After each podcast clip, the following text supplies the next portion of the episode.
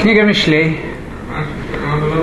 Как мы сказали, царь Соломон пишет предисловие.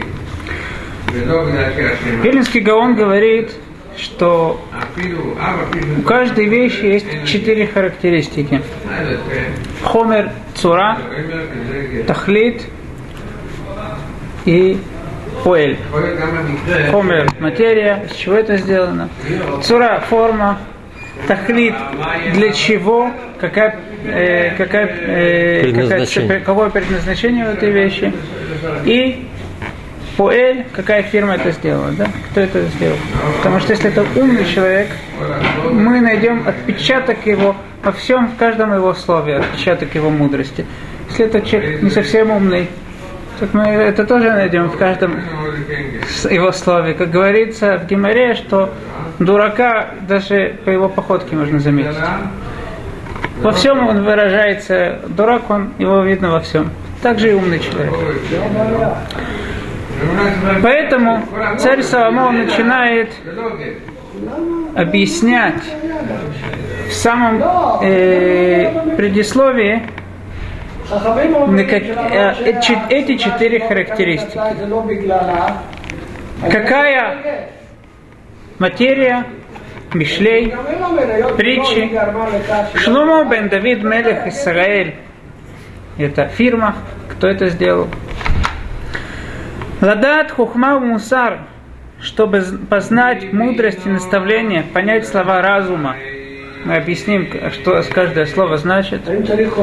Но эта форма лакахат мусараскель, чтобы взять, чтобы принять, как тут переводится, лакахат это взять, наставление разума это цель, предназначение, потому что, как мудрецы говорят, ло לא Лоа лимуды лоа мидраши кареламасе. Не само изучение важно, а то, что я буду делать.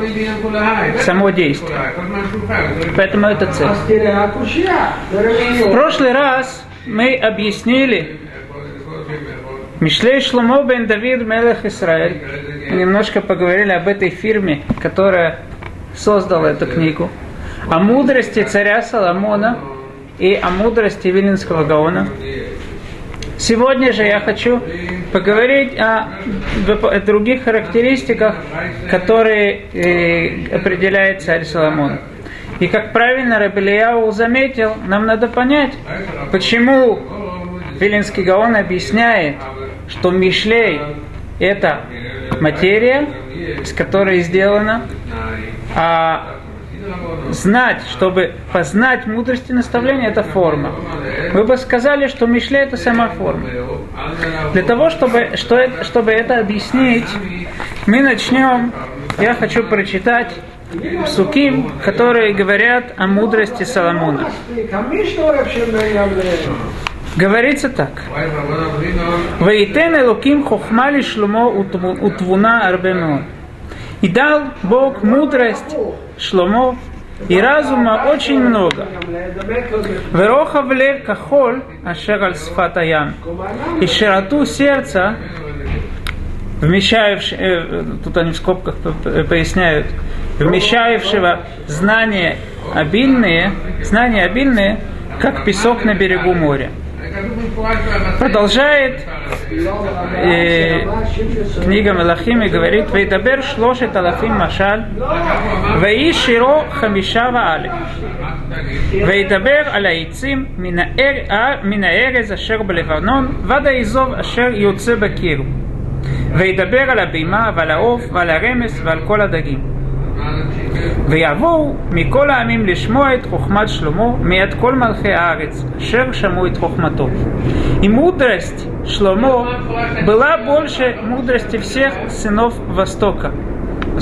Кедом это, в принципе, имеется еще в виду не только Востока, а те, кто были до него, и всей мудрости Египта. И был он мудрее всех людей. А, я извиняюсь, э, я прочитал не, неправильный псуки. Перевод неправильных псуки. И изрек, и изрек он три тысячи притчей, и песен его было пять и тысяча. И говорил он о деревьях, от кедра, что на Ливаноне, до Изова, который, то есть кедр, он самый высокий, как в Торе это всегда э, относится, э, Тора всегда, в э, Таиле мы всегда видим Керес Баливанон Езге, то есть это одно из самых высоких деревьев, до Изова, вырастающего из стен, как, как мудрецы говорят, почему надо взять для Мицура Эцерез, чтобы его очистить. Эцерез и Изов, это потому что он должен понять, что надо из высоты понизиться, как Изов. Мы видим, что Изов это самая маленькая вещь из растений, которые какой-то есть, есть трава, да, но изов это, это, это растение, которое несколько лет растет. И несмотря на это, оно, наверное, из, из наиболее низких растений. То есть царь Шломо говорил э, во всем, обо всем диапазоне. Говорил о животных, о птицах, и о пресмекающих, и о рыбах. И приходили от всех народов послушать мудрость Шломо от всех царей земных, которые слышали о мудрости его. Если мы обратим внимание, тут в книге Менахим подчеркивается, рассказывается, что царь Шломо три основные вещи, э, о трех основных вещах, в трех основных формах, можно сказать так, выражался. Какие же это были вещи? Он три тысячи притчей, песен притчи, Песен его было пять тысяч, и говорил он о деревьях. Три вида и, и речей. Если мы задумаемся, какие есть виды, э, чтобы выразить мысли. Я не имею в виду да, написать какую-то э, прозу, может быть, поэму какую-то, роман, детектив. Я об этом не говорю. Я говорю о каких-то философских вещах, которые человек хочет выразить свои мысли, передать свои мысли или чувства. Какие основные три формы есть? Мне кажется, что их можно определить так. Одна форма – это поэзия, когда мы хотим выразить свои чувства, это, это мы пользуемся этим. Есть философия, человек просто рассказывает объясняет свои мысли. Но есть еще один вид пересказать мои мысли. Это машаль, притча.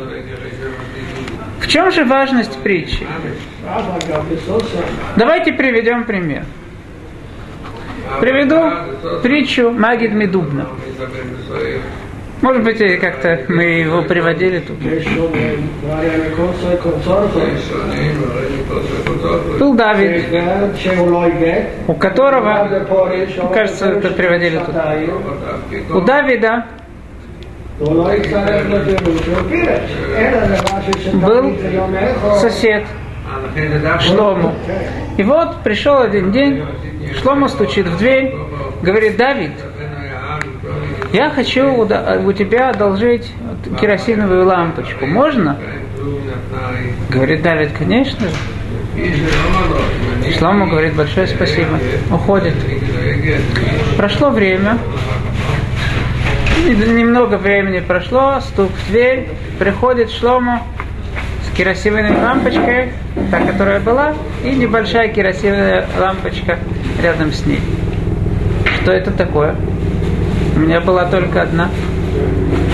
Говорит, скажи Мазальто, родилась. Говорит, э, ну, родилась. Мазальтов, Мазальтов, большое спасибо. Берет две лампочки, ставит на стол. Как хорошо. И смахот чтобы у вас тоже были радости. Проходит время, приходит, стук в дверь, приходит Шлома, говорит, мне нужен серебряный поднос. Можно одолжить? О чем речь? Конечно же. Пожалуйста, может тебе еще что-то надо? Не, не, спасибо. Проходит время, нету стука в дверь. Он еще ждет, нету. Ну, надо проверить, что объявление в газетах уже проверил, нет никаких радостей, ничего не произошло, никто не родился, ни у каких подносов сыновей не родилось. Идет к Шлому, Шлому, а что с подносом? Ты знаешь, умер. Что значит умер? Как такое? Подносы не умирают. Говорит, а керосиновые лампочки рожают? Если керосиновые лампочки рожают, так и подносы также могут э, умереть. Выходит, что нас обучает эта притча? Что мы часто в жизни непостоянны. Как я тоже, э, думаю, рассказывал тут, то, что было с моим э, Рошишива, когда его жена была в больнице, и ее муж пришел ее посетить, она говорит тем дев, женщинам, которые были э, в ее палате, говорит, мой, мой муж идет на котель молиться, хотите, он за вас тоже помолится. Я говорю, что мы такие невежды, мы интеллигентные женщины, мы во все это не верим. Она рассказала своему мужу. Муж говорит, знаешь что, давай посмотрим, насколько они интеллигентные. Скажи им, что номер 7, не знаю, какой там был, может быть, не 7, 4, который на палате, он несчастливый. Она им сказала, что они сделали, перевернули его. Чтобы не было хаса халила. Говорит, вот интеллигентные женщины. Что это показывает? То же самое. Быть, если ты уж решаешь быть интеллигентным, будь во всем. Как так? В чем-то, да, какие-то там подковы ты вешаешь, какие-то там э, тьфу-тьфу делаешь. Если ты такой интеллигентный и веришь во все это, так тьфу тоже не делай, по столу тоже не стучи. Можно было бы выразить это, сказать, будь постоянный во всем. Но в чем смысл притчи? Притча, она подносит к тем понятиям, которые мы можем легко понять. Те вещи, которые мы понимаем просто, она нам при, э, при, подносит в тех форумах, которые мы легко поймем, в которых у нас нет никакого сомнения, что это так. И, кстати, отсюда мы можем выучить и дорогу в образование, в воспитание детей. Часто можно видеть, что родители хотят что-то объяснить, начинают разговаривать такими словами, что ребенок даже не знает, что это такое. Ты хочешь что-то ему объяснить, так говори на том уровне, на котором ребенок может помочь, понять. К Рав Якобзону как-то пришел отец, весь с большой, с, с, с, с большой горечью в горле, говорит, знаешь что, мой, мой сын ересь, да, пикорес. Сколько ему лет? Пять лет. А Яковсон говорит, да? Какой-то гений твой сын. Это что, он там э, прочитал какие-то там книги по, по вере и в чем-то он идвальбель, что-то нехорошо понял? Как же так может быть, что сын в пять лет ересь? Говорит, очень просто. Моя э, дочка пошла с ним на море. Он говорит, кто сделал это море? Он говорит, Всевышний. Он говорит, ну, Всевышний, Всевышний, все Всевышний, а, а по правде кто? Что такое? Хасу Халила, Пикорис? Якобсон говорит, знаешь что? Когда вот он видит какое-то здание высокое, спрашивает, кто это здание сделал, что ты, то, что ты ему сказал? Всевышний. Всевышний же, это все, Всевышний дал силы, все. Говорит, но потом он пошел и видит, рабочие работают там. Так он понимает Всевышний, это отговорка. Надо по-настоящему знать, кто это сделал. В чем проблема этого отца? Он правильно сказал, Всевышний, все Всевышний. Без Всевышнего ничего нету. Но ты говоришь с ребенком. Ребенок у тебя не такой гений, что поймет Всевышний, что это имеется в виду, что Всевышний дал им силы и дает постоянно силы. Он спрашивает, чьи руки это сделали. Говори его языком. Ты можешь сказать, Всевышний это рабочий сделал, Всевышний дал силы. это сделать. Если мы говорим на своем языке, то получается, что нет никакого понимания. Мы говорим что-то одно, а ребенок понимает что-то другое. Как раз это э, притчи, это то, что нас обучает, как передавать информацию другим людям так, чтобы она была понятна. Надо говорить на их языке, на языке такой, на таком языке, который понятен всем. И это само будет скачок, будет э, возможность понять что-то более глубокое. Это вторая форма. Это третья форма. Да? У нас есть философия, машаль и песня. Если мы посмотрим, царь Соломон написал три книги, которые по всем этим формам подходят, по всем этим видам. Шира Шири – это песня. Коэль – это экклезиаст, это философия.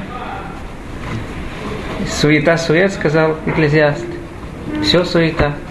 Он выражает свои, свои мысли и Мишлей, Машаль. Эти три вещи, они относятся, они сопоставимы там, тем вещам, которые упоминаются тут, те три вещи, которые упоминаются тут в книге Мелахим. Однако, приведем Зоар относительно Шира Ширим.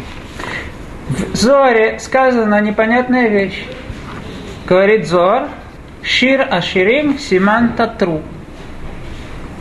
То есть, значок на Шир Аширим это Татру. Что такое Татру? Я не знаю такого слова ни в иврите, ни в арамейском языке. Что имеет Зора в виду? Объясняет Виленский Гаон так. Татру это гематрия, да? То есть Тав 400, Тав 400, Рейш это 800 выходит, да? Рейш 200, 1000 и Вав 6, 1006. Но еще непонятно, что Зоар имеет в виду.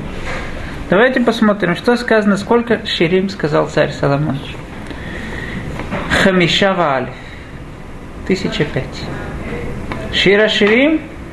Симан. Тысяча шесть. Объясняет Вилинский Гаон. Шир Аширим. Песня песни. То есть, это песня, которая выше всех песней. Это песня, которая наилучшая из всех песен. Однако, возможно, все-таки сомневаться. Шира Ширим, которую сказал царь Соломон, это была часть из всех тех песней, которые он говорил. Либо это что-то другое. Это, это выше, не просто это лучше, это что-то уже другое. Как нам это знать? Говорит Зуар Симан. Он сколько говорил? Он говорил тысяча пять песней. Шира Ширим это не одна из них, это тысяча шесть. Это то, что Зуар имеет в виду. Откуда же Зуар действительно знал, что это высшая песня? Объясняет Вильнинский Гаон так. Это мы, Рабеляу, у вас есть листочек, помогите нам почитать. Я еще, я это не, не, не, не пересчитывал. Давайте пос, посмотрим вместе. Говорит Вильнинский Гаон так что Зоар это изучил из слова Гаширим.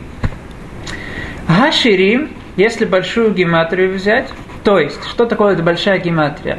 Мы берем каждое слово, как оно, каждую букву, как она как, э, произносится в иврите. Хей, она хей, то есть хей и юд. Если почитать все эти буквы, у нас выйдет 1006. Давайте попробуем. Хей, 5, да? 5. Юд. Десять. Десять. А шин, это шин, 300. это 300. Ну. Юд, юд, шин. юд, 10. Ну. Нун, 50. Ну, Ширим, рейш. рейш. Рейш, это 300. Юд, 10. Успеваем записать? Сейчас, сейчас, сейчас. Рейш, рейш, 300.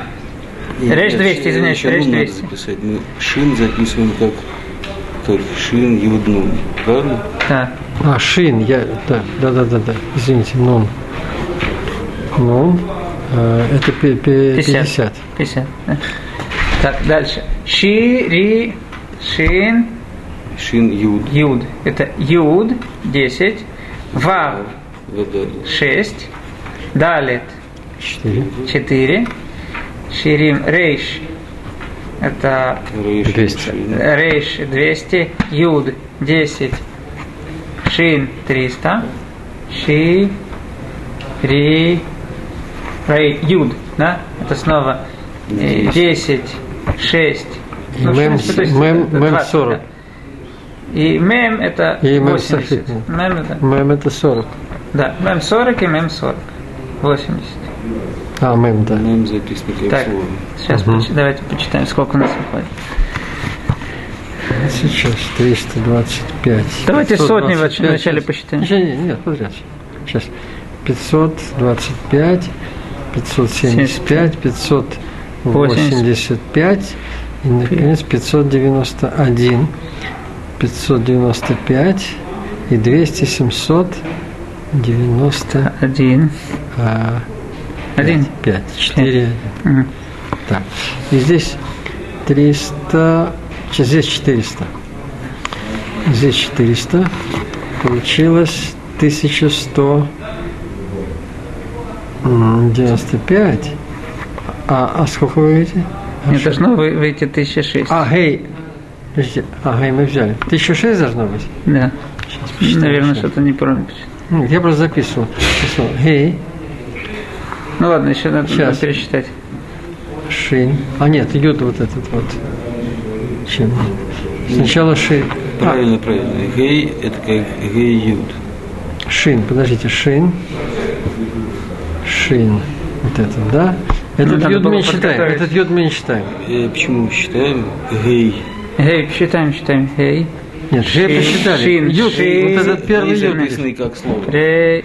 И что там, йод разве? Гей Юд. А, Ну, да, А, рейш, как рейш неправильно записали. Ну, ну, Рейш вот мне, это. надо, мне надо посчитать самому, я, может, принесу. это Нет, я сейчас посчитаю, нет проблем. Жалко нам просто сейчас. Я просто не- Да. Хорошо, вы можете... э, Я почитаю, тогда принесу этот э, подсчет Линедер на следующее занятие.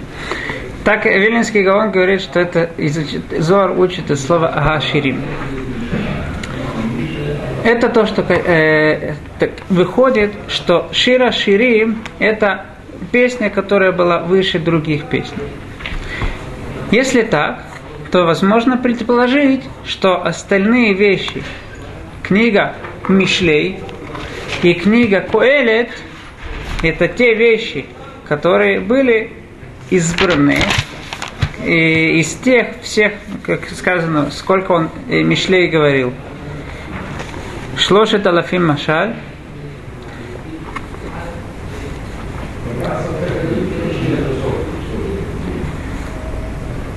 Ведабер алейцим, э, а, шлош талапим машаль, он говорил три тысячи мишлей.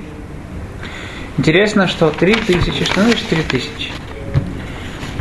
Тысяча это наибольшее, наибольшее э, число в Торе. Нету миллиона. И даже Рибо, 10, 10 тысяч, это встречается только в Эзра, в, э, в э, местах, которые написаны на арамейском языке. Выходит, что тысяча это наибольшее число, которое произносится, да, то есть потом это 10 тысяч, 20 тысяч, 100 тысяч, но тысяча это наибольшее число. Выходит, что он сказал 3000 ми- машаль, наибольшее количество машаль, то есть три категории каких-то машалим, из каждой категории наибольшее количество, которое можно сказать. Это очень подходит к тому, что Вилинский Гаон говорит, что с книга Мишлей она тоже состоит из трех частей. Книга Мишлей, она состоит из, как мы сказали, первая часть – это хухма, вторая – мусар, третья часть – Тора. По отношению да, э, к этому он сказал три тысячи мишлей, каждая тысяча это наибольшая возможность, сколько сказать мишалим, и это все подходит к тем трем тысячам мишалим, которые царь Соломон сказал. Это то, что я хотел сказать относительно слова «мишлей». Теперь мы спросили такой вопрос. Почему же Машаль – это не форма, а это хомер, это материя. Ответ такой. Когда я хочу построить какое-либо здание, либо что-то построить, не обязательно здание, то я беру уже существующую материю и ей придаю форму. Три вида выражения мысли это как бы это вещи, которые уже существуют, которые продиктованы нам. Есть песня, есть машаль, притча. То есть это те вещи, которые я понимаю, что подходят для выражения моей мысли, и я беру эту вещь. Это не форма. После того, как я взял сами, саму, саму материю, которая называется притчи, После этого я придаю ей форму. И какая же это форма? Каждый, кто пишет притчи, у него другая форма, потому что каждый хочет построить какое-то другое здание. У царя Соломона его форма была, чтобы понять мудрость и наставление, понять слова разума. То есть его притчи это те притчи, которые дают нам возможность понять мудрость и наставления, понять слова разума. И если мы обратим внимание, то мы увидим, что все эти три вещи, они относятся к тем, к тем трем книгам, э, трем, трем частям книги Мишле, которые царь Соломон написал. Как мы сказали, что первая часть книги Мишлей это мудрость, хухма, чтобы понять, познать мудрость. Вторая часть – это мусар. Ладат хухма у мусар, наставление. Лявин эмрей бина – это Тура. Это та форма, в которой, то есть те, три формы, из которых состоит, состоят три части книги Мишлей. Сегодня я хотел, надеялся, что мы успеем поговорить о цели, для чего эта книга была написана, Латет Липтаимурум, Лакахат Мусара Скель, чтобы принять наставление разума. К сожалению, мы сегодня не успели поговорить об этом. Зарадашем, надеюсь, блин, это, что на следующий урок поговорим об этом, и это уже продолжительность.